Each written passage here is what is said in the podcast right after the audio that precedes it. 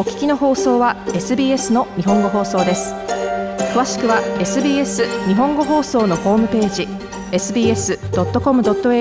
スラスジャパニーズへどうぞインタビューでお話を聞きしたのはクイーンズランド州に住む野鳥ガイド、野鳥研究家の太田優さんです。太田さんは野鳥ガイドとして野鳥愛好家の方を案内したり、野鳥研究家として野鳥の調査や研究のお手伝いをしています。その調査の一つとして太田さんは、オーストラリア野鳥の会が長年行っている背筋虫食いという鳥の調査の調査リーダーなどをしています。インタビューでは、現在の仕事をすることになった経緯、背筋虫食い類の調査について、また野鳥の魅力についてなどお聞きしています。まずはじめに、太田さんがオーストラリアで野鳥ガイド、野鳥研究家になった経緯についてお聞きしました。もともと動物とかアウトドア活動がすごく日本にいた時から大変好きだったんですけれども、まあ、オーストラリアに来て特にあのこのケアンズという非常にまた野鳥とかが多い地域に、えー、があってやってきたこともあって、あのまあ、ますますそれに魅了されてですね、まあ、最初はあのごく一般的なあの観光のツアーとかのガイドから始めたんですけれども、もともと好きだったこともあって、少しずつそういう動物や鳥の、えー、勉強、独学だったり、あるいはそういう団体とかに入って、えー、勉強を重ねて、まあ、何年かして、えー、野鳥ガイドという、えー、仕事を始めるようになったという感じです。日本では大きな都市部で育った太田さんですが、もともと家には自然や冒険に関する本がたくさんあり、小中学生になってからそういった本を読み始めてファンになったということです。大人になったら自然や動物がいるところに住もうと考えていて、移住先を選ぶときにオーストラリアを選んだということです。太田さんは日本での当時の自分を振り返り、こう語ります。そういうドキュメンタリーとか、ね、そういうアドベンチャーとか、あの、すごいファンだった少年にとってはですね、周りを見てもなんかあんまり動物もいないし、うん、これはなんか違うなと、当時はそう信じていました。今思えば、まあ、それは半分正解で半分間違ってますけどね。今だから分かりますけど、日本にもたくさんその自然エリアがあって、結構そのサイズの割には豊富な動植物がありますよ。ただまあそれは大きくなったから分かることであって、当時のその青年にとってはですね、あもうここじゃ全然ダメだと思った次第です。太田さんは現在730種類の鳥類リストがあります。この鳥類リストというものについて説明をしてもらいました。鳥類リストっていうのは、あの、ライフリストということもあるんですけど、要はその人にとってですね、あの、今まで出会ったことがある野鳥の種類の合計数のことです。まあ、これがもちろん少ないよりは多い方がいいわけです。あの、それだけ一生懸命で、時間をかけて熱心に野鳥を見てるっていう、まあ、一つの目安になります。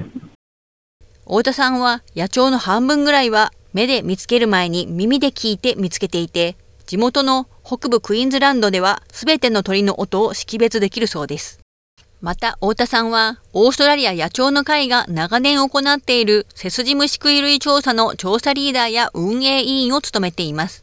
この調査についてお聞きしました。オーストラリア野鳥の会っていうのは、まあ、オーストラリアの中でも、あの、非常に大きなそういう動物を保護するえー、そういった団体なわけなんですけれども、あのいろいろなそういう保全活動をしていて、その中の一つに、あのクイーンズランド州の西の方のごく一部の地域にだけ住んでいる、えー、鉄人虫食いという鳥の生息調査を長年続けてるんですね。この鳥はもともと本当に狭い範囲にしかいない上に、すごくあのシャイで、オーストラリアの人でももうほとんど、ね、見たことがある人が、えー、いない、えー、非常に珍しい鳥なんですけれども、あのこの鳥が近年ですね、あのさらに少なくなってるんじゃないかっていう懸念があって、山火事が前より多くなってる、もしくは山火事が強力になってる、そんなような理由からですね、この鳥があの近年絶滅危惧種に実は登録されてしまって、この鳥がね、もしそのまま絶滅したりしていかないように、彼らがどういう分布をしていて、どうやって繁殖していて、どんなところに、ね、あの餌を取ってるのかっていうことをあの継続的に調査していく必要があります。そんな活動をあのさせていただいてます。次に、この背筋虫食いという鳥の生息調査の大変さについてお話ししてもらいました。大変ですね。もともとあの、オーストラリアの野鳥の中でも、まあ、トップ10に入るぐらい出会うのが難しい鳥なんですよ。だからこれをあの調査する方ももちろん、あの、あ、見たいたっていう感じのものではなくて、もう何時間も探してですね、どうにか1羽、その後1日2日全く見つからなくて、またようやくその後なんとか1羽とかそんなレベルですよ。次に、太田さんに野鳥観察の魅力についてお聞きしました。鳥っていうもの自体が持っているその可愛らしさとか力強さとかそれから人間にできないその飛ぶっていう行為そういった鳥自体が持っている魅力もあります。それからもう一つはですね私はその野鳥観察にあの常についてくるようななんかその宝探しのような感覚もすごく楽しんでますね。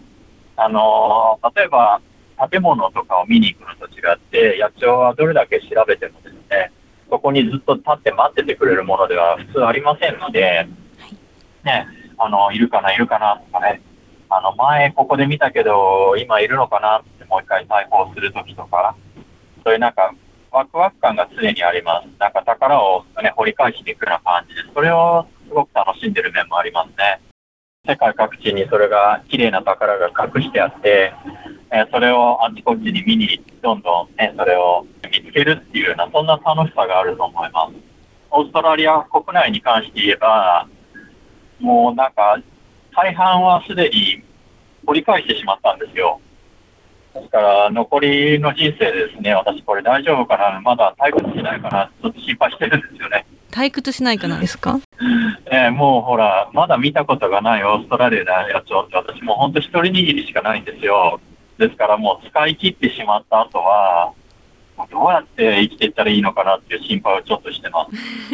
とりあえずでもバードウォッチングっていうのは私の人生の少なくとも半分以上を占めてますね。趣味であり仕事であり、もう大半と言ってもいいと思います。そして他の国と比べてオーストラリアの鳥の環境はどのように違うかお聞きしました。オーストラリアは、あの、世界の大半の国よりも、あの、豊かな野鳥を持ってます。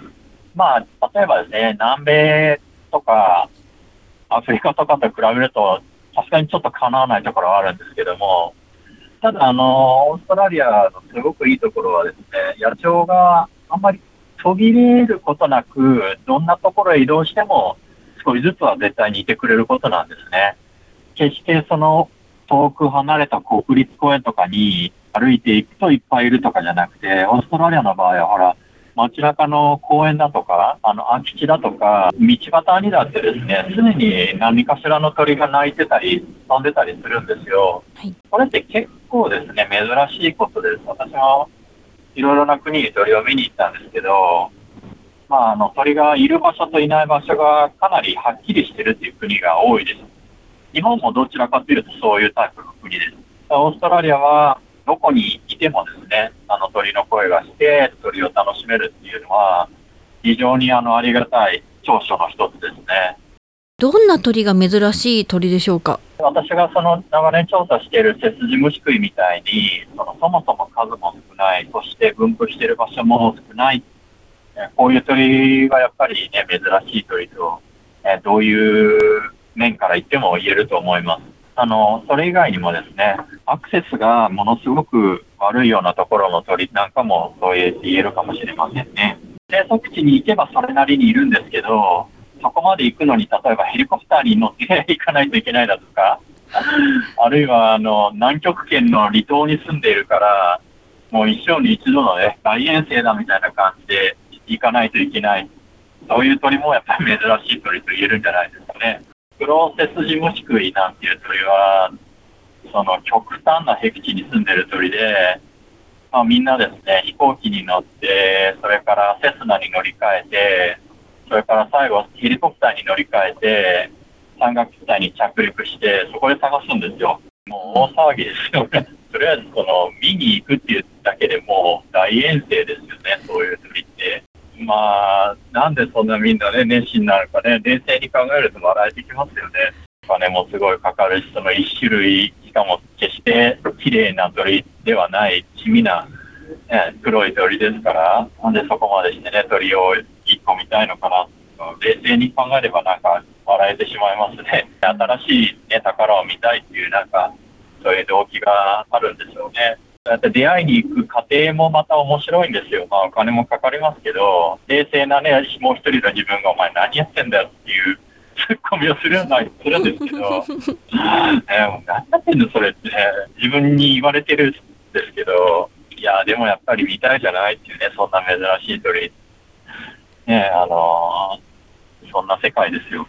まあ、両親が結構そういうネイチャー系のあの人だったっていうことはやっぱり結構大きいと思いますね。やっぱり一番特にあの影響があったのは、その本棚にそういういろんな冒険記みたいなのがいっぱいあったことですよね。私はやっぱりそれを見て人生の基本的な方向があの決まった気がしてます。最後に太田さんが昔の自分から今の自分を見てどのように思うかお話ししてもらいました。今そういう野鳥のガイドとかそういった研究家としてあの、させていただいていて、おそらくあの、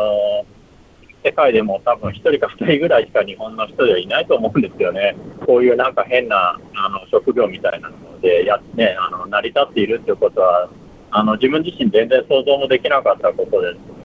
インタビューは野鳥ガイド野鳥研究家の太田優さんでした。SBS 日本語放送の Facebook ページで会話に加わってください。「LIKE」「いいね」を押してご意見ご感想をお寄せください。